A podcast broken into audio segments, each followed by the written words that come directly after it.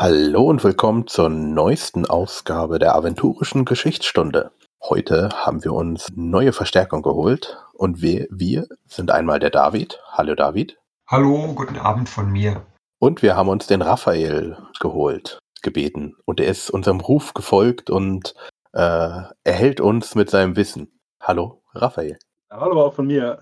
Ja, ähm, heute die dritte Folge und die zweite in unserer Geschichtsstunde und zweite Folge heißt Zweites Zeitalter.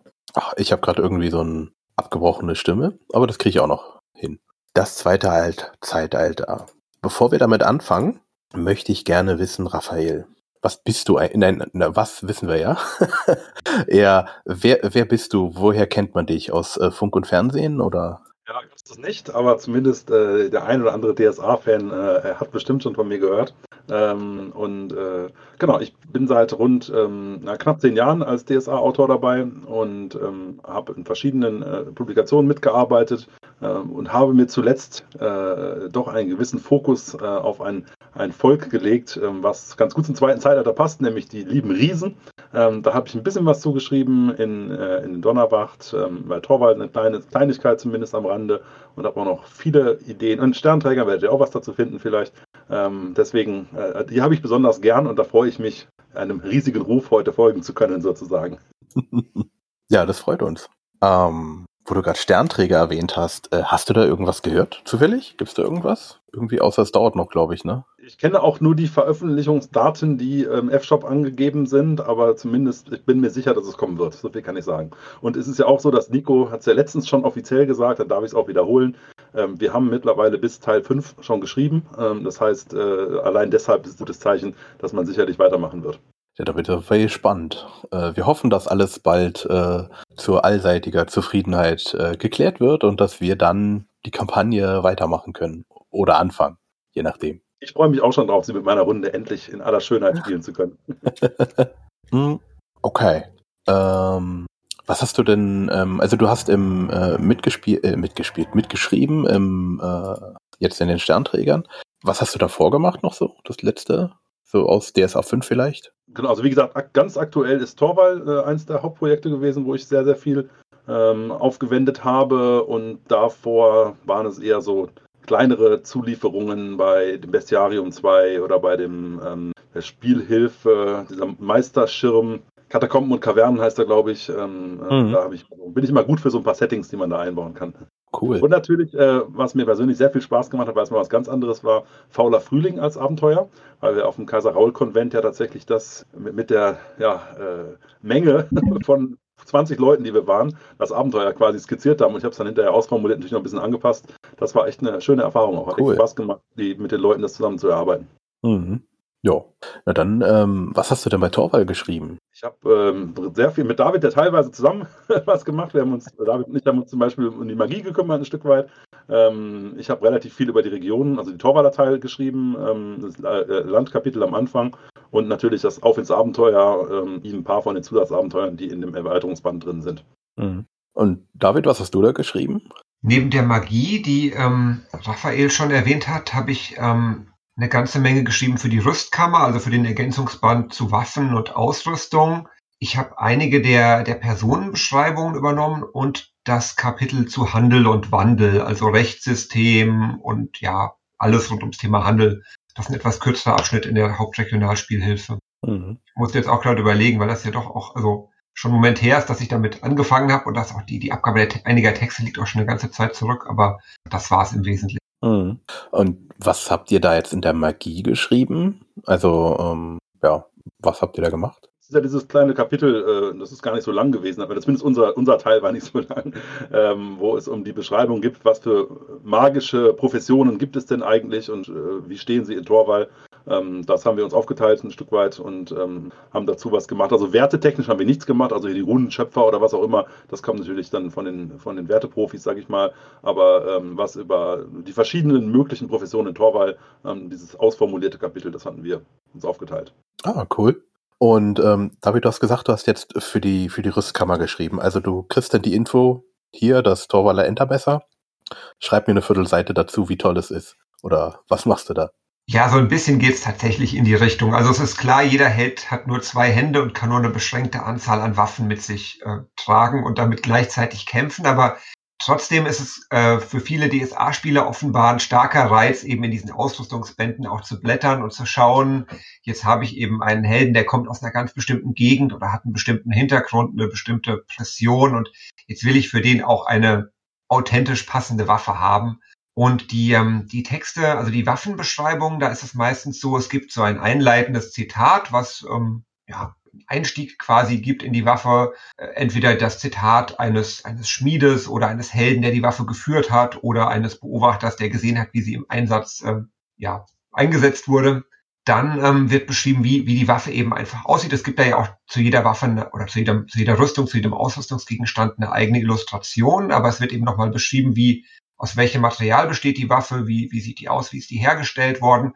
Und dann ähm, ist meistens sind noch ein paar Sätze dabei eben über die, ja, die Anwendung, also wo ist sie vielleicht besonders verbreitet, eben eher bei den Torwallern auf See, die auch auf Plünderfahrt fahren, oder ist es eher eine Jagdwaffe eigentlich, die vielleicht eher an Land gebräuchlich ist? Ist es vielleicht eine Waffe mit einer besonderen Tradition und die in der Überlieferung auch eine große Rolle spielt? Und ähm, ja, genau, im Wesentlichen ist es das. Also ich glaube, vielen, vielen Spielern, die das, die diese Ausrüstungsbände ähm, kaufen, geht es auch gar nicht so sehr darum, jetzt die eine perfekte Waffe zu finden, die jetzt genau die eine ist, sondern es geht ihnen eben mehr darum, auch so ein Stück weit ein Gefühl für die Region zu bekommen und für die, für die Menschen dort durch die verschiedenen unterschiedlichen Waffen, weil eben die Waffen in Torwall auch anders aussehen und eine andere Verwendung haben als jetzt vielleicht im Mittelreich oder im tiefen Süden Aventuriens. Und von daher sehe ich das auch so ein Stück weit als, ähm, ja, also wenn, wenn man sagt, das hat einen touristischen Aspekt, auch die, die Region kennenzulernen, ist das auch so ein Stück weit eine Besichtigungstour durch, durch die Region. Ah, okay.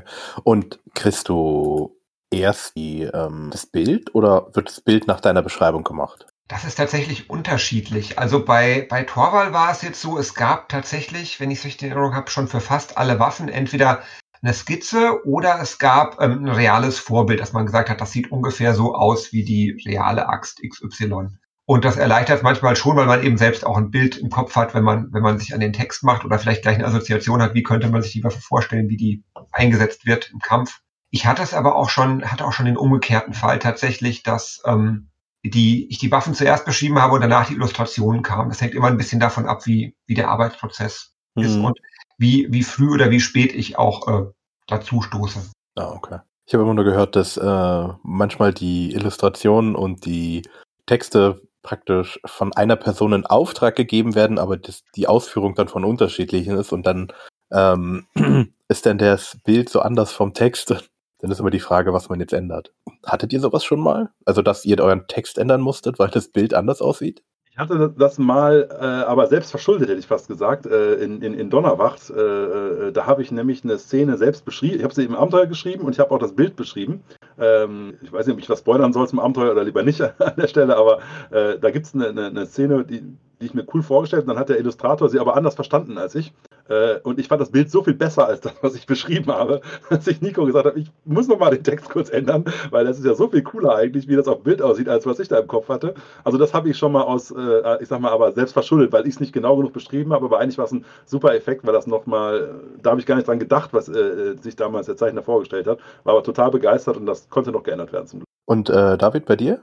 Ja, ich hatte da auf jeden Fall auch eine steile Lernkurve. Also, dass ich festgestellt habe, eben das Bild, was ich im Kopf habe, ist nicht automatisch das, was ich dann mit fünf Sätzen beschreibe. Und daraus wird dann wieder was anderes, wenn es der Künstler oder die Künstlerin liest und versucht, äh, in ein Bild zu verwandeln. Und ich mache es inzwischen tatsächlich oft so, wenn ich kann, dass ich eben auch selber mal einfach im Internet suche nach Bildern, die so ein bisschen was ähnliches wiedergeben und sage, dann schicke ich den Link mit oder schicke auch mehrere Links mit und sage, vom Stil her so oder vom, vom Aufbau so, das ist oft ganz hilfreich, um, um dafür zu sorgen, dass man zumindest eine ähnliche Vorstellung hat. Ich werde auch oft positiv überrascht. Also meistens ist die Überraschung positiv, dass ich denke, boah, das ist viel, viel lebendiger, viel, viel besser, als ich es mir vorher vorgestellt habe, als ich die Beschreibung verfasst habe. Aber es hilft eben so ein bisschen, ähm, ja, je mehr Details man liefert als Autor, desto höher ist die Chance auch, dass das, was die Künstlerin oder der Künstler äh, zeichnet, dem nahe kommt, was man sich vorgestellt hat. Habe ich auch äh, bei, bei den Sternträgern insbesondere so gemacht, äh, wenn es um die Hochelfen ging, um Personen. Dann habe ich mir teilweise wirklich Bilder vom Herr der Ringe oder wo auch immer äh, ne, ne, äh, nochmal mitgeschickt. Sagt hier so die Gewänder ungefähr, ne, was die da tragen. In die Richtung stelle ich mir das auch vor, äh, weil das sicherlich hilfreicher ist, als wenn ich versuche, hochelfische Gewänder zu, zu erläutern. Mhm. Okay, gut. Äh, wollt ihr noch irgendwas erzählen, bevor wir mit dem zweiten Zeitalter anfangen? Habt ihr noch irgendeine Anekdote? Anekdote? Für den Den Moment. verabschieden notfalls, oder? Genau, vielleicht Wenn wir gibt es ja zweiten noch. Zeitalter über Anekdoten stolpern, dann fügen wir die ein. Okay, dann fangen wir mal mit dem zweiten Zeitalter an. Also das erste Zeitalter ist durch. Wir wissen, es gibt jetzt äh, eine Zeit, äh, was uns in der Erzählung hoffentlich ähm, helfen wird. Ich gehe davon aus. Ähm, wenn ich mich recht entsinne, ähm, David, die Götter haben Alvaran entdeckt oder die Unsterblichen. Und ein Teil davon, unter anderem der Güldene, hat sich als ihr Anführer gesagt, ist meins und äh, wir sind jetzt hier und der Rest kommt nicht mehr rein. Genau, es ist äh, genau ge- wie, wie, in dem, wie im vollen U-Bahn-Waggon. Die Zahl der Sitzplätze ist begrenzt und ähm, im zweiten Zeitalter sind das ähm, im Ganzen äh, 27 Plätze, die vorgesehen sind, nicht die zwölf, die später ähm, in der zwölfgöttlichen Mythologie auch unveränderlich betrachtet werden. Und diese Plätze sind eben besetzt von einigen der Unsterblichen, während andere die Möglichkeit nicht haben Hm. und dann ja damit nicht unbedingt einverstanden sind mit diesem Zustand. Okay. Ähm, aber warum ist es denn begrenzt auf 27? Also ist es Platz oder ist es einfach nur, die haben sich zusammengetan und haben nur gesagt, mehr kommen nicht rein oder was ist da passiert? Ich würde sagen, äh, vereinfacht gesagt, das ist das Mysterium von K. Es ist schwer erklärbar. Tatsächlich, ähm, jetzt ändert sich die Zahl, die, die genaue Zahl der verfügbaren Plätze ändert sich auch ein Stück weit von, von Zeitalter zu Te- Zeitalter. In der Regel werden es weniger, was vielleicht auch dafür spricht, dass die, die Entitäten, die dort einen Platz gefunden haben, einfach an Macht zugewinnen und damit eben auch eine gewisse Verdrängung auslösen. Und ähm, es ist glaube ich, tatsächlich der Punkt einfach, dass mit dieser, mit diesem, mit diesem Zugang zu Alvaran eine besondere Machtfülle oder Machtstärke einhergeht und die eben ja nicht, nicht beliebig, auch nicht auf beliebig viele Wesen verteilt werden kann. Oder ja, man könnte das auch so interpretieren, dass man eben sagt, die, die sie haben, wollen sie nicht weiter teilen. Hm. auch immer so verstanden, äh, dass es ja gewisse Aspekte gibt oder ne, ich sag mal, oder Tugenden, wie man das nennen möchte, äh, ähm, die, die den äh, Göttern zugeordnet sind. Ähm, und, und ich sag mal, wenn alle vergeben sind, dann gibt es halt auch keinen Platz mehr. Und äh, in der späteren Zeit sind es halt eben so, dass die einzelnen Götter mehrere Aspekte oder Tugenden auf sich vereinen. Ähm, sodass dann ganz automatisch die, die, die Zahl kleiner wird und am Mhm. Anfang ist es halt eher noch mehrere Götter mit jeweils einer. Also so habe ich es mir zumindest aus, rausgelesen, auch aus Informationen. Hm. Wobei ich glaube, das ist erst am Ende des zweiten Zeitalters, dass das ist so dieses, mh, ist jetzt praktisch der Vorgriff, wie es denn endet, dass sich sie beschließen, äh, dass es Aspekte gibt und Leute geben muss oder Unsterbliche, die das dann machen. Jetzt im Moment ähm, sitzen ja ein paar ein paar Götter drin unter Vorsitz äh, vom Goldenen, dann als Berater Nandus. Praios ist, glaube ich, der Gott des Wissens, oder? Nee, Gott des Wissens ist Nandus. Er ist der Praios? Gott des Lichts, also was ja ähnlich Genau. dem ist, was auch, ja, Hm. Dann ist äh, Hermes, ist äh, Fex, also der Bote ist in dem Fall Fex. Also äh, mit dem griechischen Hermes äh, sozusagen. Also können wir uns ab sofort Fex als so kleinen, äh, dicklichen Mann mit Windel und kleinen Flügeln vorstellen. Hm, Dann, ähm, wen haben wir denn noch? Ähm, derjenige, der auf äh, die Kriegerin sozusagen, Mitrida, die Streiterin der Götter, ähm, hab ich noch nie gehört. Ist die heutzutage anders bekannt unter anderem Namen oder wird die irgendwann in den Zeitaltern einfach verloren gehen? Also ich glaube, wenn ich jetzt nichts übersehe, dann verschwindet die tatsächlich äh, mehr oder minder spurlos erstmal im Geschehen. Zumindest äh, habe ich auch äh, gestutzt, als ich den Namen das erste Mal gelesen habe. Das ist, glaube ich, Mhm. keine, keine Entität, die, die später noch unter dem Namen häufig aufgegriffen Hm. Äh, dann ihr zur Seite steht Graufang. Graufang hört sich schon nach einem Drachen an. Es ist ein Drache. Ja einer von den, den Himmelswölfen, ne? ähm, äh, äh, Graufang im Hintergrund habe, ne? der also aus dem eher aus dem heute, ich sag mal, nivesischen äh, Mhm. äh, Kanon, würde man sagen, zugeordnet ist. Ja. Ja. Graufang und Gorfang waren, glaube ich, die zwei äh, Brüder, meine ich, oder irgendwie so. David, du bist da Firma als ich, glaube ich, bei den Nivesen. Ja. Ja, genau. Ich bin aber auch, äh, also Graufang ist ja der, äh, der, der Zornige, der auch, äh, ja, also den, den vielen DSA-Spielern aus der, ähm, aus der Kampagne von den sieben Gezeichneten bekannt ist, weil er eben das, das sechste Zeichen später verkörpert, genau, und ist, äh, ja, also im, im Grunde scheinbar ja gar nicht so weit weg von, von der ähm, Streiterin der Götter auch so der, mhm. das Wesen fürs Grobe, das, das, äh, ja, Strafe und, und ähm, Ordnung durchsetzt. Mhm. Ich noch mal kurz, äh, wenn ich mal zurückgehen darf, zu Mitrida. Ich, hatte, ich muss gerade mal kurz blättern, weil ich hatte den Namen doch noch im Kopf gehabt.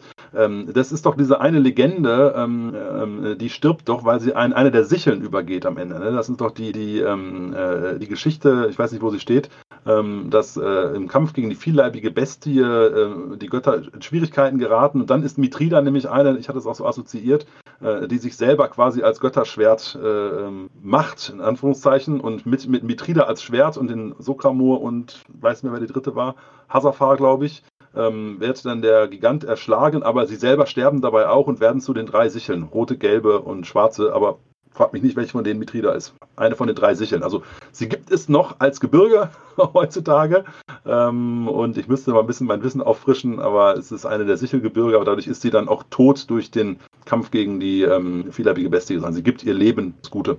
Aber die vielleibige Bestie, das ist dann irgendein späteres Zeitalter, oder?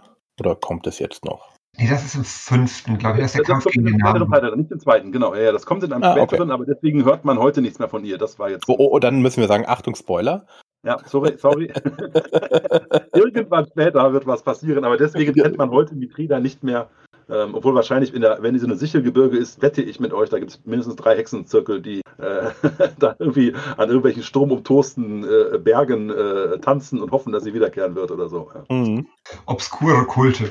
Äh, genau. Die, die, ah ja, das war die, die, die rote dann, ne? Metride die rote. Ich glaube, Sokramo ist die schwarze, ne? Und dann wird es wahrscheinlich Metride die rote sein, ja, das kann gut sein. Ja.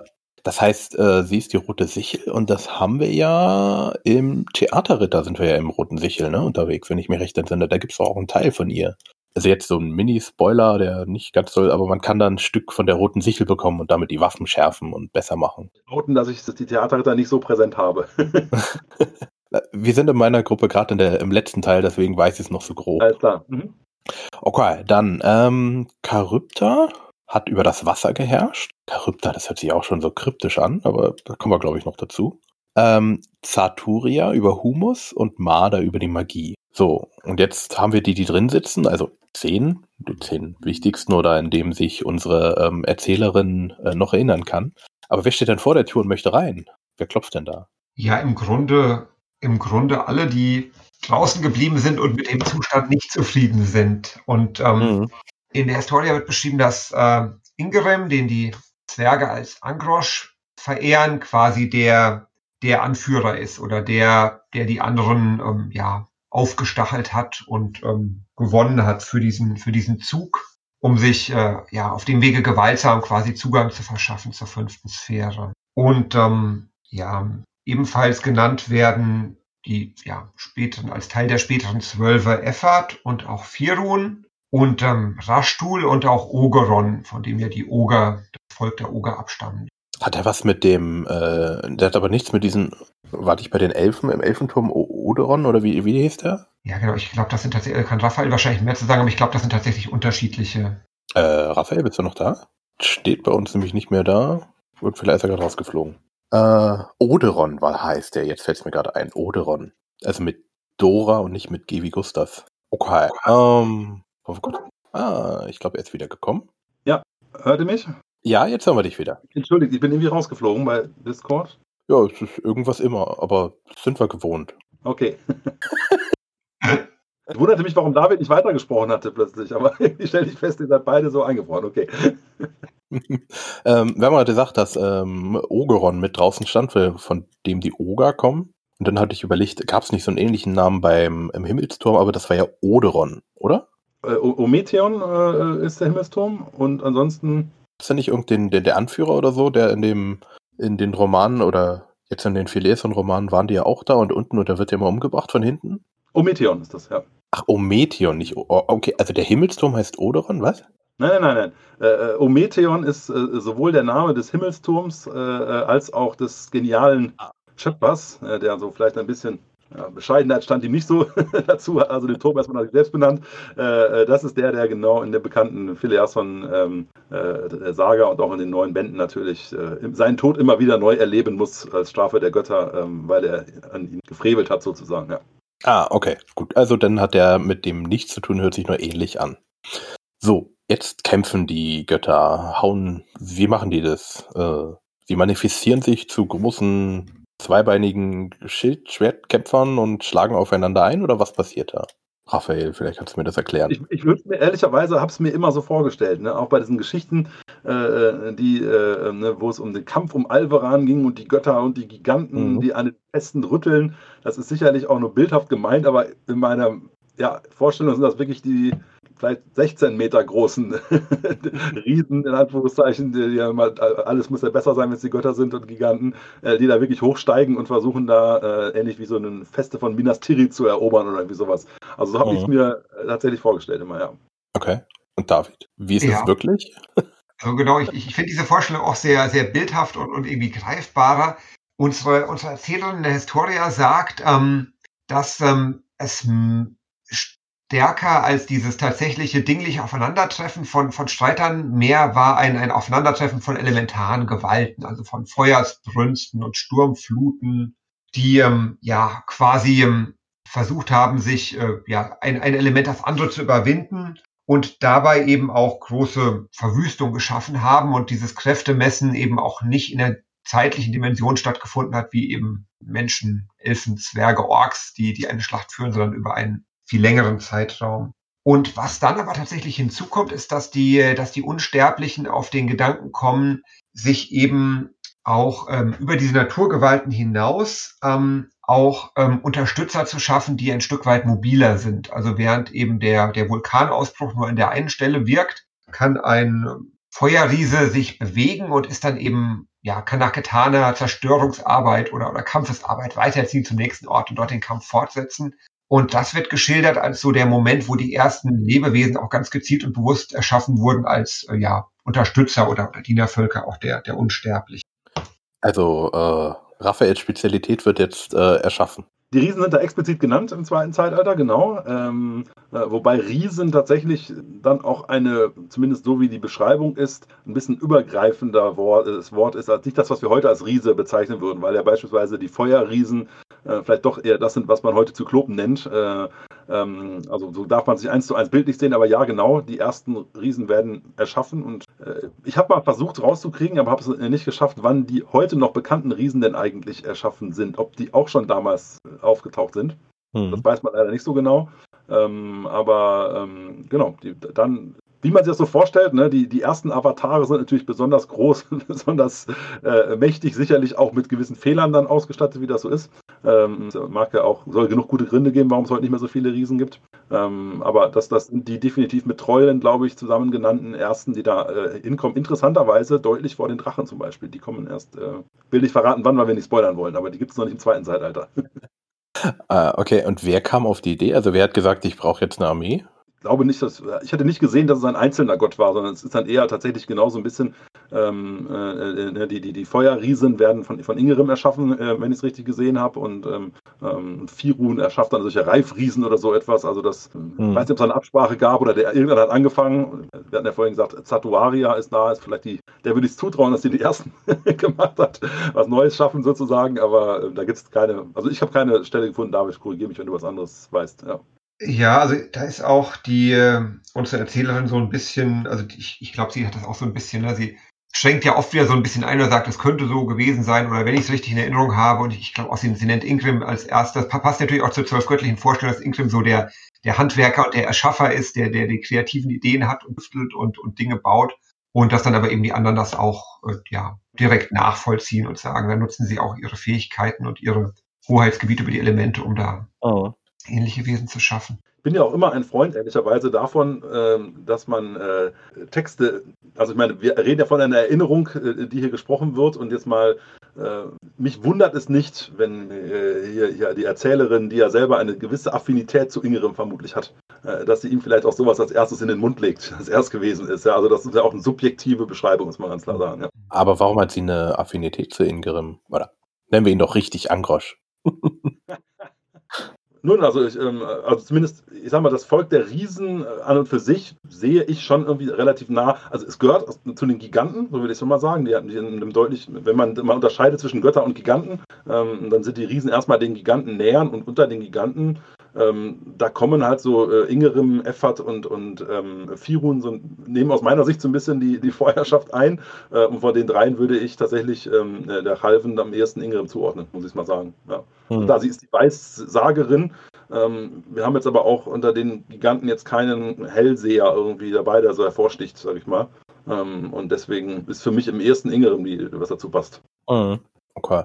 Also jeder Gott erschafft Riesen. Wie erschafft man einen Riesen? Das sind Götter, also, was soll man da sagen?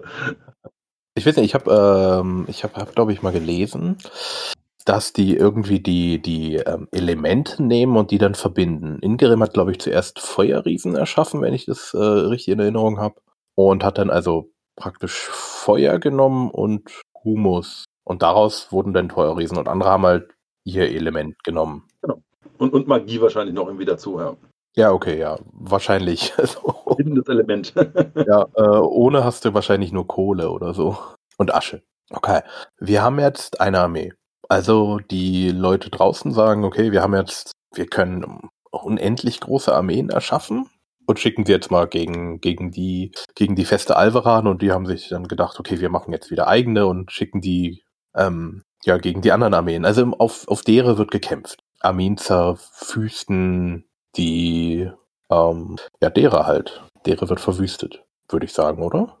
Also Alvaran ist ja erst erstmal nicht auf die, also ist ja nicht so, dass sie sich in Nordaventurien sammeln sich die einen und in, in, in Myranor die anderen, keine Ahnung was, und dann marschieren die von da aus nach Alvaran. Also so, also es gibt sicherlich Spuren davon, die auf, also klar, Dere wird bestimmt verwüstet, weil es da Kollateralschäden geben wird, aber es ist ja nichts aus meiner Sicht so, dass man, dass die sich jetzt mal hätte sammeln müssen oder so etwas und dann irgendwie mit einem Magie-Teleport oder wie auch immer äh, in, in die Sphäre Alvarans geschleudert werden oder so. Aber ehrlicherweise ist ich, ich, dieses Kapitel, da tue ich mich eh ein bisschen schwer in der Historia. Äh, jetzt mal rein abstrakt gedacht, wenn die Götter ja eigentlich unlimitiert sind in ihrer Macht, mehr oder weniger, dann könnte ja jeder von ihnen beliebig viele Riesen erschaffen, die für ihn oder sie kämpfen. Und dann, wenn 20 sterben, erschaffen wir wieder 20. Und dann kommt man irgendwie in so eine Pattsituation rein, relativ schnell. ja, was soll das eigentlich noch? aber deswegen, ja, ich habe auch keine bessere Erklärung, aber ehrlicherweise. Ja gut, in der Aventurica äh, sprechen sie auch, es gab eine Pattsituation. Wer hätte das gedacht? Ähm, also Alvaran hat ihnen da, glaube ich, noch nicht so viel geholfen. Ähm, meine Vermutung ist hier, ähm, die Bedeutung Alvarans wird die kamale Energie, die man daraus ziehen kann, wird praktisch erst dann gemacht, wenn es mehr Anhänger gibt, glaube ich. Das würde ich auch so sehen, ja. Mhm. Ja, also ähm, ihr beide nicht nur nicken, also ich, also wir sehen uns im Videochat, die das nicken würde ich auch immer. sehen, ja. Stimmen mir zu, dann sagt keiner was. Das ist, äh, unsere Hörer hören das ja, äh, äh, sehen das ja nicht. Mhm. Okay, es gab also eine Pattsituation, Tausende, Milliarden, Quadrillionen Riesen sind schon gestorben. Und einige haben sich aber gedacht, ja, so ein Riese, so also gut, eine Keule halten, Keule herstellen, aufeinander draufhauen oder je nachdem, was für ein Riesen es ist. Ich habe jetzt gelesen, so ein Humusriese ist halt eine gewaltige Flechte und äh, fährt dann einmal über die, die, äh, die Erde und macht alles platt. Aber andere haben sich gedacht, okay, wir müssen denen auch was beibringen. Äh, David, sind dann die Götter erschienen als Lehrer und haben dann gesagt, hier, ich bringe dir Feuer. Oder was haben die gemacht? Ich, ich würde sogar noch einen Schritt zurückgehen und sagen, also das, das Besondere an den, an den Humusriesen oder den Riesen mit ähm, einem höheren Humusanteil im, im Cocktailrezept war quasi ja die Fähigkeit einmal zur, zur Regeneration, zur Selbstheilung und aber auch zur, zur Vermehrung, zur Fortpflanzung, sodass eben das nicht nur Wesen waren, die, die erschaffen wurden zum, zum Zweck des Kampfes und dann sich erschlagen haben, sondern die auch die Möglichkeit hatten, ähm, ja, sich, sich aus eigener Kraft zu vermehren und dadurch auch so eine gewisse, ja, aus sich selbst äh, kommende Vergrößerung ihrer Anzahl ermöglichen konnten. Und genau dann, dann ist es, wie du sagst, also dieses, dieses Lehren durch die Götter ist wohl nicht so dieses ja, klassisch griechisch-römische Modell, da kommt einer und bringt das Feuer oder so, sondern es ist eher die, ähm, die Inspiration, die göttliche Inspiration, dass man sagt, es gibt vielleicht ähm, einige oder, oder Auserwählte unter den Ersten, die die Träume haben oder die Dinge sehen und dadurch ein, ein Verständnis erlangen über eine Methodik oder Technik, die sie vorher noch nicht beherrscht haben. Mhm. Es gibt zwar die, die, die Hesinde-Schule, aber die Hesinde-Schule des zweiten Zeitalters ist nicht so gegenständlich wie die im modernen Aventurien. Ja. Es gibt ja auch die zweite, ich sag mal, so ein bisschen angedeutete Ansatz, dass, äh, ich sag mal, die Götter ihre, also als die Götter irgendwie verstehen, Mensch, äh, die entwickeln sich ja von sich aus ein Stück weit. die können ja ein bisschen mehr als so den, den Knüppel schwingen äh, und auf den anderen reindreschen, äh, dass sie vielleicht über Alvaran-Jahre oder ähnliches etwas beibringen. Also ich sag mal, in, in der heutigen Logik gewissermaßen, da tut sich plötzlich einer von diesen Riesen hervor und sagt, Mensch, äh, lasst uns doch mal dies und jenes machen, der ist irgendwie cleverer als die anderen. Vielleicht, weil er eben von den Göttern gesandt wurde, als Alvaran Jahre ihre Gestalt angenommen hat. Äh, und dann heute ganz modern würde man sagen, so Leadership an den Tag legt und sagt, hier, ich, äh, ich gehe mal voran und äh, lass uns doch mal gucken. Und guck mal, wenn wir Holz lang genug reiben, dann kommt plötzlich eine Flamme raus. Äh, cool, das versuchen wir jetzt mal alle. Also ich keine klassische Lehrer, dass alle Riesen in der Schulbank sitzen oder so, sondern einfach jemand, der durch Taten ähm, inspirierend wirkt und andere zum Nachmachen anleitet, sozusagen. Ja. Mhm. Was ist denn ein Alveranier? Ich dachte, das sind die Unsterblichen aus Alveran. Aber sind ja in, in diesem Sicht, Sicht eher ähm, äh, der Jahre so die, die Sendboten, sage ich mal, an der Stelle. Also namentlich kennt man heute ein paar, ich weiß nicht, ob es die damals auch schon gab, aber irgendwie so, ähm, jetzt vielleicht vom, vom Güldene kennt man nicht so viele, aber wenn man, wenn man äh, sagt, Praios hat Okuri meinetwegen irgendwie als Sendboten, der, den man heute als Namen kennt, also irgendjemand, eine, eine besonders, eine Entität, die erstmal per se nicht unbedingt unsterblich ist, aber also über, zumindest über sehr viel Macht noch verfügt, dem die Götter oder die Götter vertrauen und so ihre Aufträge ausführt, sage ich mal, ja. Ah, okay. Was, ähm, okay, also praktisch einfach die ja, Kinder sind es ja nicht, also Halbgötter sind es dann, oder? Ja, da, weiß ich nicht, ehrlicherweise, ob, ob, man, wie man sie klassifiziert, Alvaraniare, das sind irgendwelche, äh, gibt es bestimmt eine Erklärung, ich habe sie, hab sie gerade nicht da, ehrlicherweise. Guck mal, guck mal in Davids Richtung, ob der sie... Ja, ich, ich glaube tatsächlich, die, die Trennung ist da nicht immer so scharf, also es gibt so halb, halbgöttliche Alvaraniare und nicht, nicht halbgöttliche Alvaraniare. Das ist, ähm, glaube ich, aber auch einfach durch die, durch die Art, wie, wie DSA äh, entstanden und gewachsen ist, so dass es da an der Stelle nicht so eine ganz trennscharfe Definition gibt, was ist nun ein Alvaraniar und gibt es die in verschiedenen äh, Stärkeklassen oder so, sondern das, ähm, ja, also da gibt es, glaube ich, wirklich solche und solche halbgöttliche und geringer abgestuft, weniger halbgöttliche. Hm. Okay. Die Götter haben, oder die Unsterblichen haben oder kämpfen gegeneinander. Ähm, ist es eine Patt-Situation? Was passiert dann? Wie wurde das Patt gelöst? Dann ja, also irgendwann ähm, kommt der gemeinsame Feind, in Anführungszeichen, der, äh, äh, der dazu, ähm, ja, ja, das ist ja eigentlich auch ein ganz klassisches Thema. Ne? Man kämpft so lange und merkt, es geht nicht weiter und dann kommt es ja vielleicht zum Glück, muss man in Anführungszeichen sagen, zum Pech für alle heute Lebenden, der gemeinsame Feind, weil dann so etwas wie Dämonen äh, oder Schattenwesen, heißen sie, glaube ich, dann auch in der Beschreibung, mhm. kommen, äh, die offenbar wirklich falsch sind, wenn man es so sagen darf, auch aus Sicht beider Parteien. Ähm, äh, und die man vorher so gar nicht auf dem Schirm hatte, dass es sowas gab oder geben könnte, ähm, fallen wiederum auch über die Heere her. Und dann heißt es halt, gegen das müssen wir uns zusammen, da müssen wir irgendwie zusammen eingestiegen, auch wenn wir mhm. noch Meinungsverschiedenheiten haben. Ja. Okay. Ähm, David, wo kommt die Dämon her, wenn sie vorher nicht gab? Ja, Calvin sagt, ähm, dass sie ähm, im Grunde entstanden sind aus den, aus den ähm, Seelen oder dem, was übrig geblieben ist, der Unsterblichen, die den Tod gefunden haben in dem Kampf. Das sind ja dann, also wie wir schon gehört haben, also es gab zwar kein, keine eindeutigen Sieger und Verlierer, aber es sind natürlich trotzdem auch, also zahlreiche Sterbliche und aber eben auch mhm. Unsterbliche dabei äh, zu Tode gekommen, beziehungsweise haben ihre Existenz beendet. Und dabei sind einige der, der Unsterblichen eben ähm, ja, an einen Ort gelangt, der ähm, außerhalb der bis, des bis dahin bekannten Sphärenmodells liegt, also der, des bis dahin begrenzten Raumes. Da, wo quasi ähm, die, ähm, die Trennung von Ordnung und Chaos noch nicht stattgefunden hat, beziehungsweise eben da, wo das Chaos geblieben ist, nachdem man das von der Ordnung getrennt hat. Und da sind sie dann ähm, in diesem Chaos quasi, haben sie sich gewandelt und sind zu etwas anderem geworden, und ähm, sind zu etwas ähm, ja geworden, was eben stark ähm, chaotisch geprägt ist und auch geprägt ist vom vom Hass und von der Ver Vergeltungssucht gegenüber denjenigen, die sie die sie ähm, getötet, die ihre Existenz beendet haben. Das heißt, je länger der der Kampf andauerte, desto länger, desto größer wuchs auch die Zahl derer, die dieser Wesen. Mhm.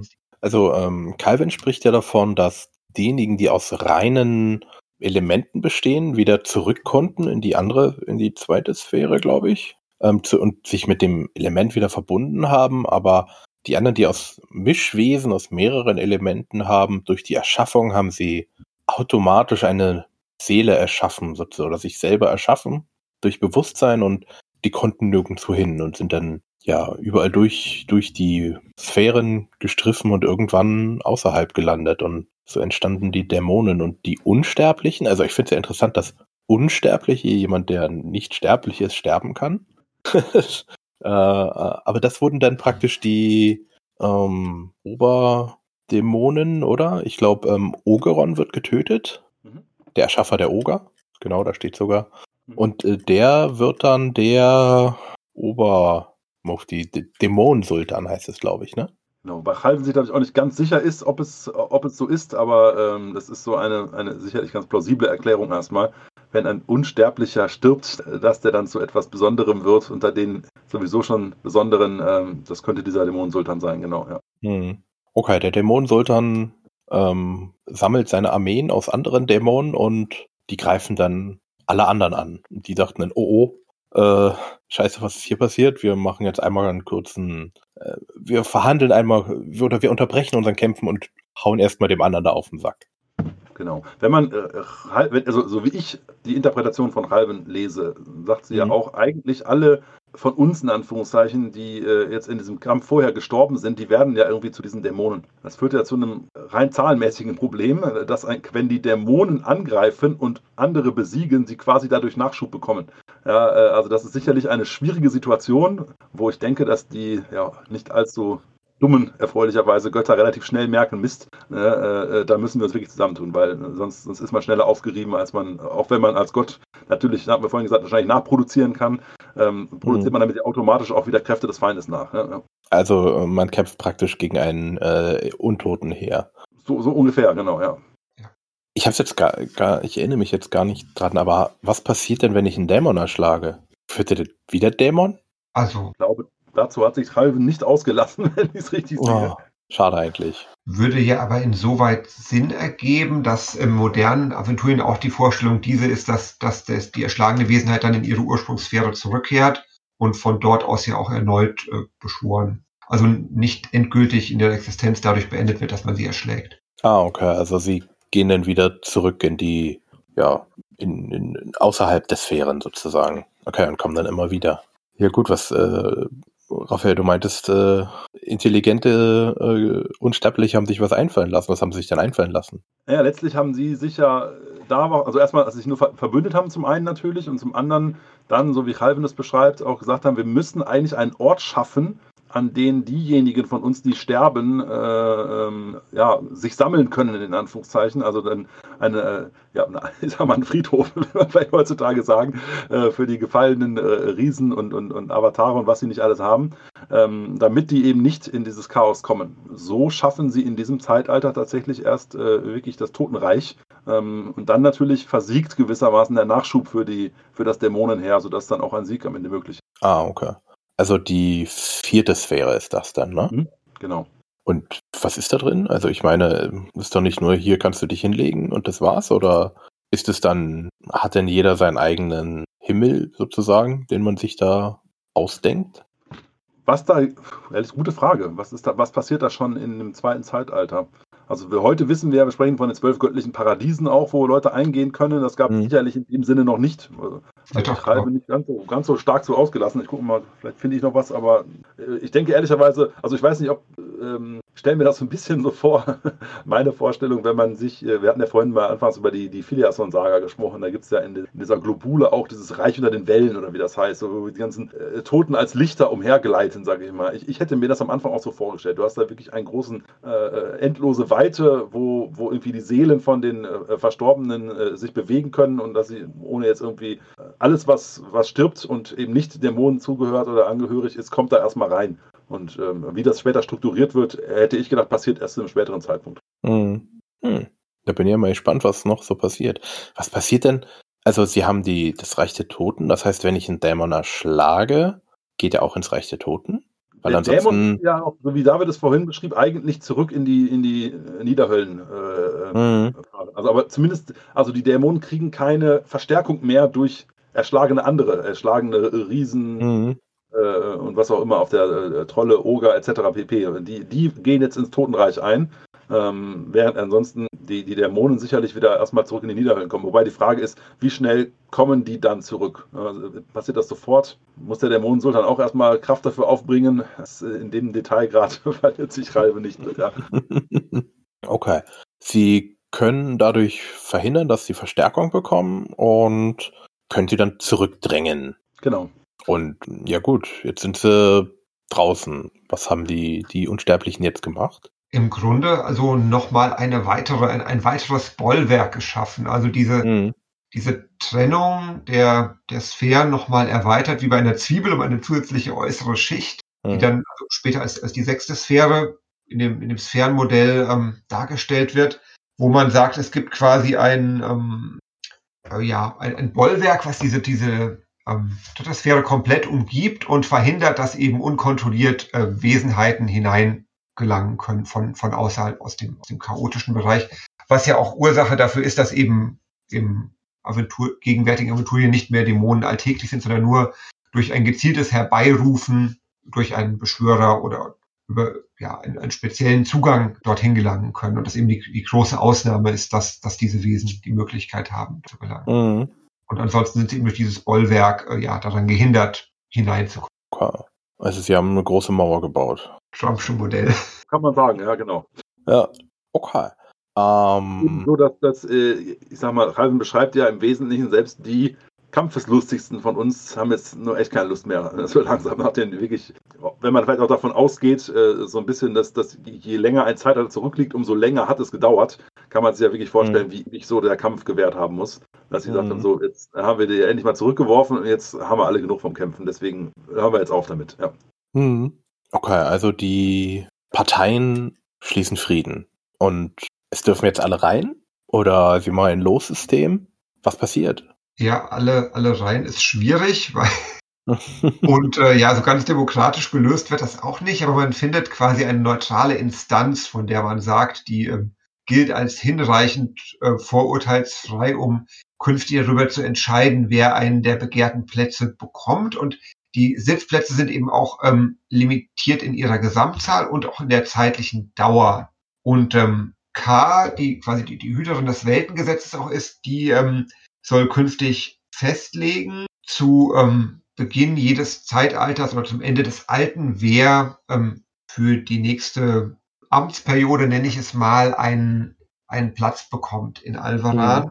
Und die anderen ähm, Unsterblichen, auch die, die dabei nicht berücksichtigt werden, sind eben angehalten, sich daran zu halten und das ähm, hinzunehmen, ohne erneut gleich einen Knick vom Zaun zu mhm. Okay. Also, ähm, das sind dann praktisch die alvaranischen Gesetze, die jetzt im, ich wollte jetzt Weltenkern sagen, das ist aber das falsche Wort, im, wo werden die festgeschrieben? Äh, also Welt, Weltgesetz, ja. Also ja, doch, stimmt, Weltgesetz. Weltgesetz, ja. was quasi die, ja, die, den mhm. Zusammenhalt der, das ermöglicht. Okay. Ähm, es gibt jetzt, also, es gibt Sachen, die sich jeder kümmern, also jemand muss um die Elemente, also jeder Element, einen obersten Richter, einen verantwortlich für Tod, einen Lebensspender, einen obersten Heerführer, der Herold der Götter. Und je nach Macht eines Gottes kann man ein oder mehrere ausüben. Aus, äh, ähm, ihr habt ja schon gesagt, die werden auch immer mächtiger über die Zeitalter, deswegen sind immer weniger in Alvaran unterwegs. Ähm, wer wird denn ausgewählt, David? Ja, wir haben zunächst den, den Goldenen, den wir ja schon kennen aus dem, ja, vom Beginn des Zeitalters quasi. Mhm. Dann haben wir Charybda, die erneut die, die Herrschaft über das Wasser mhm. übernimmt. Traios, der ja der, der, der Beleuchter quasi war bisher, dem die Herrschaft über das Feuer zukommt. Kauka, die Hoheit über die Luft. Hasafa, ähm, das Erz, das Element Erz. Firun, das Eis und Mada, die Magie. Mhm. Und ähm, dazu kommt Zatuaria, die ja auch schon äh, eine, eine alteingesessene quasi ist als ähm, Herrin über das Element Humus und zugleich als auch die Lebensspenderin unter den Göttern. Und ähm, ja, als, als Herr des Todes wird Tairach benannt, der ähm, im gegenwärtigen Aventurien als, als orkische Gottheit oder als, als sehr negativ behaftete Gottheit, die auch im ja, Zusammenhang steht mit Untoten, Herbeirufung zum Beispiel ähm, steht. Also von, von Boron an dieser Stelle noch nichts zu sehen oder zu hören. Mithriда bleibt die, die Heerführerin, die sie ja zuvor schon war und Fex ist weiterhin unser Hermes, mhm. Götterbote. Und ähm, dann, ähm, genau, gibt es noch Nandos als, hier genannt als Berater des Güldenen. Also der nun keine, keine ganz konkrete Funktion scheinbar hat, sondern mehr so, der, der darf auch mit. Mhm. Und ähm, Reiskram, der auch einer von den Himmelswölfen, später ah, von den Wesenverwirrten Himmelswölfen ist. Ähm, wir hatten ja am Anfang gesagt, dass Graufang äh, Mitrida zur Seite gestellt war. Was ist mit ihm passiert? Graufang äh, heißt, wird quasi, äh, glaube ich, der Einzige, der weiter kämpfen möchte, als die anderen jetzt wirklich äh, äh ihre Ruhe haben wollen. Und ähm, ich glaube, Halven beschreibt, er ist kaum, kaum zu bändigen und die Götter entscheiden, dass sie ihn äh, ja, ich sag mal, an die, an die Leine legen, würde man es vielleicht nennen an der Stelle. Also, dass er wirklich äh, weggesperrt wird, äh, äh dass er seine Wildheit ähm, ja, eingeschränkt wird und, äh, nicht mehr mitspielen darf, äh, im Sinne. Mhm. Ja. Und zu einem späteren Zeitpunkt, ähm, also, er wird nicht ausgeschlossen, dass er oder dass man ihn verbannt, weil er sagt, er ist unwürdig, sondern er soll zu einem späteren Zeitpunkt dann wieder auftreten können. Ja, das, das wird der Wunsch. Ah, okay. Also als Wachhund, der an der Kette liegt und äh, wenn man so ihn loslässt. Okay. Wehe, wenn er losgelassen oder so, ja. Gut, dann ist jetzt das Zeitalter schon vorbei? Oder passiert noch mehr in diesem Zeitalter? Dich hat man jetzt gerade nicht mehr gehört, Raphael. Ja, ich, also entschuldige, ich denke, ja, es ist so ein bisschen unklar, ehrlicherweise. diese, diese, diese, äh, ähm, dieses Bollwerk, was sie erschaffen, das gehört meines, gehört meines Erachtens noch zu dem Zeitalter. Es gibt ja immer diese, mhm. Äh, diese Zeitalterwände. Ich muss das Wort immer nachschlagen, weil es so kompliziert ist. Kammerkorteon. Genau. Mhm. ähm, äh, da weiß ich nicht jetzt genau, was jetzt noch in diese Waldzeitwende gehört oder was in dem Zeitalter selbst noch geschieht. Aber ansonsten mit der Wahl, in Anführungszeichen, der neuen Götter geht man in das dritte Zeitalter über. Genau. Ja, okay. Gut. Ähm, die zwölf göttlichen Überlieferungen, da würde ich sagen, was haben die denn erzählt? Gehen die, also sagen sie davon, dass Ingrim draußen stand und rein wollte und der Güldene, der Güldene ist ja der Namenlose, wenn ich das jetzt hier äh, richtig äh, interpretiere. Genau. Ähm, er ist der oberste Richter. Äh, das, äh, ich glaube nicht, dass es die zwölf, äh, die, die zwölfgöttliche Kirche hier so mitteilsam ist, oder? Was erzählen die denn? Ja, ich, also ich, Entschuldigung, Raphael, du. Also ich wollte nur sagen, ähm, es ist ja durchaus auch heute so, also in, in der heutigen aventurischen Sicht, äh, dass man ja sagt, naja, äh, ne, der, der Fall des Namenlosen, der, der, der, kam zu einer gewissen Zeit, ne, der war nicht immer böse, sondern irgendwann ist er halt gefallen. Ähm, das ist mhm. ja etwas, was, gut, das vielleicht nicht jeder Preis oder Bandstrahler so zugeben wird oder sowas, aber was durchaus ähm, in, in, in zwölf göttlichen Kirchen, gerade in der, ich sag mal, der Wahrheit oder der, der Wahrheit der, der Wissenschaft verpflichteten, so will ich es mal nennen, wie Hesinde oder so etwas, was da durchaus bekannt ist, dass es auch mal eine andere Zeit gegeben hat. Ähm, deswegen mhm. ist das für mich erstmal noch kein, kein Widerspruch auch, ähm, ähm, dass man eingesteht, es war auch mal was anderes, aber heute, und das ist ja das, letztlich das, worauf die zwölfgöttliche Kirche ähm, äh, sich so einstellt, dass sie seit dem Sidem Horas Edikt, das ist jetzt wie viel Herz? 1300 Jahre ungefähr oder sowas, ne? ich glaube 300 vor Bosporus, 200, 300 vor Bosporus Fall muss es gewesen sein. Da ist ja festgelegt, das sind die zwölf richtigen und nur die sollen wir äh, anbeten. Und früher hat es auch mal was anderes gegeben. Das ist in gelehrten Kreisen äh, äh und nicht nur bei Schwarzmagiern auch unstrittig. Nicht, ne? ja. Mhm. Und gleichzeitig wahrscheinlich eben für die, für die meisten Aventurier trotzdem völlig fremd. Also die kennen eben, wenn sie etwas kennen, die, die offizielle Herleitung und äh, stellen das auch nicht in Frage. Und ich, ich muss tatsächlich sagen, für mich ist auch Delcher äh, als, als langjähriger DSA-Spieler mit dem mit der offiziellen zwölfgöttlichen Mythologie groß geworden bin. Für mich war das auch irgendwie viel vertrauter und stimmiger beim ersten Lesen als das andere, was Calvin da erzählt. Weil ich dachte, ja klar, das, so kennst du das und so ist es gewesen und irgendwie, obwohl das natürlich auch seine, seine Widersprüchlichkeiten und Lücken beinhaltet. Mhm. Also die äh, Zwölfgötter haben, glaube ich, gesagt, ja, es gab den, den Krieg sozusagen zwischen den Sterblichen, äh, zwischen den Unsterblichen und den Sterblichen. Also ähm, die gehen, glaube ich, eher da, also sie reden eher davon, dass halt die, die Riesen und so, sozusagen auf der einen Seite und die Götter auf der anderen Seite waren und nicht, dass jetzt Ingrim zum Beispiel ähm, draußen stand und rein wollte, ne? Ja, zum, zum Teil. Es ist so ein bisschen widersprüchlich tatsächlich an der Stelle, weil es heißt eben, als der, die Schlacht begann, waren zwölf Götter in Alvaran drin. Mhm. Und später werden ja sechs neue reingelassen, sechs Giganten. Das sind aber am Ende wieder zwölf. Das heißt, es müssen ja von den ursprünglichen zwölf dann doch irgendwie ähm, sechs ihre Existenz beendet haben oder wurden mhm. rausgeworfen oder sind ähm, dem Bösen anheimgefallen wie der Namenlose. Das wird aber so ein bisschen, also das wird, glaube ich, nicht irgendwie weiter erläutert. Das sind eben am Anfang zwölf und danach sind es wieder zwölf, aber jetzt sind eben Ingrim und Co. noch mit dabei. Mhm. Die, die vorher nicht namentlich auftauchen. Ja. Wobei, in, in dem Zeitalter haben wir sogar 17. Ich, da weiß ich, da äh, gehen die. Aber in, äh, in der zwölfgöttlichen äh, äh, Überlieferung äh, spricht man da nicht von 17 mhm. an der Stelle. Ja. Mhm. Ja, und dann beginnt, glaube ich, ähm, der, der, die, die Mythen der Angoshim hier auch, weil Ingrim ja das erste Mal als Schöpfer und, und Handwerker in Erscheinung tritt, ne?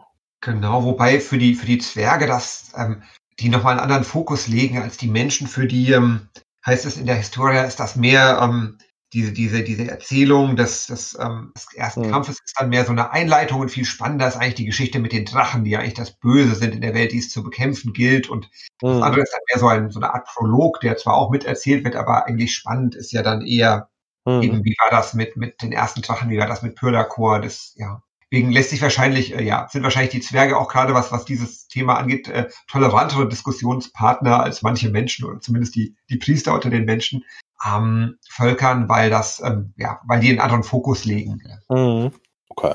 Gut, dann haben wir es jetzt eigentlich, glaube ich, soweit uh, das zweite Zeitalter beschrieben. Oder fällt euch noch irgendetwas ein, was wir noch vergessen haben? Nee, ich denke, soweit sind wir. Das, das, das dritte kann beginnen, sozusagen. ja, mhm. da schließe ich mich an. Okay. Dann machen wir jetzt Schluss für heute. Ähm, äh, wollte ich eigentlich am Anfang sagen, aber äh, für die, die es bis hierhin ausgehalten haben, also wir hatten nur eine kurze Pause noch eingelegt und äh, wollen jetzt wieder äh, regelmäßiger anfangen, äh, äh was jetzt anfangen weitermachen. Raphael wird bestimmt auch nochmal dabei sein. Mal gucken, wann. Spätestens, wenn es äh, sowas wie Hochelfen gehen könnte, dann könnt ihr mich gerne wieder dazu nehmen. Na gut, ich glaube, das äh, dritte Zeitalter, wenn ich das, äh, da kommen, glaube ich, die, die, die großen Drachen werden erschaffen, ne? irgendwann irgendwie. Wir sind gespannt und dann danke ich äh, euch da draußen für die Zeit. Falls ihr Fragen habt, Wünsche, Anregungen, ähm, schreibt uns einfach, kontaktiert uns. Ähm, wo ist egal. Ähm, wir versuchen auch Fragen zu beantworten. David hat ja letztes Mal schon sehr ausführlich geantwortet. Ähm, also wenn ihr da noch irgendwas wissen wollt, äh, David, und äh, wenn nicht, dann werden wir jetzt auch einfach Raphael ins äh, Fragenteam mit einbinden. Er nickt schon. Alles, was mit Riesen zu tun hat, geht dann direkt weiter an Raphael. Genau. Gut, dann äh, Raphael, danke für deine Zeit, deine Expertise. Sehr gerne, danke für die Einladung. Ja, immer, immer wieder. Es wird öfters kommen. Äh, David, ich danke dir natürlich auch für deine Zeit, deine Expertise und ich freue mich aufs nächste Mal. Und an euch da draußen, viel Spaß, schönen Tag noch, spielt mehr Rollenspiele, man kann nie genug spielen. Und bis zum nächsten Mal. Ciao. Er durfte jetzt auch Tschüss sagen. So, alles klar, Tschüss. tschüss, macht gut.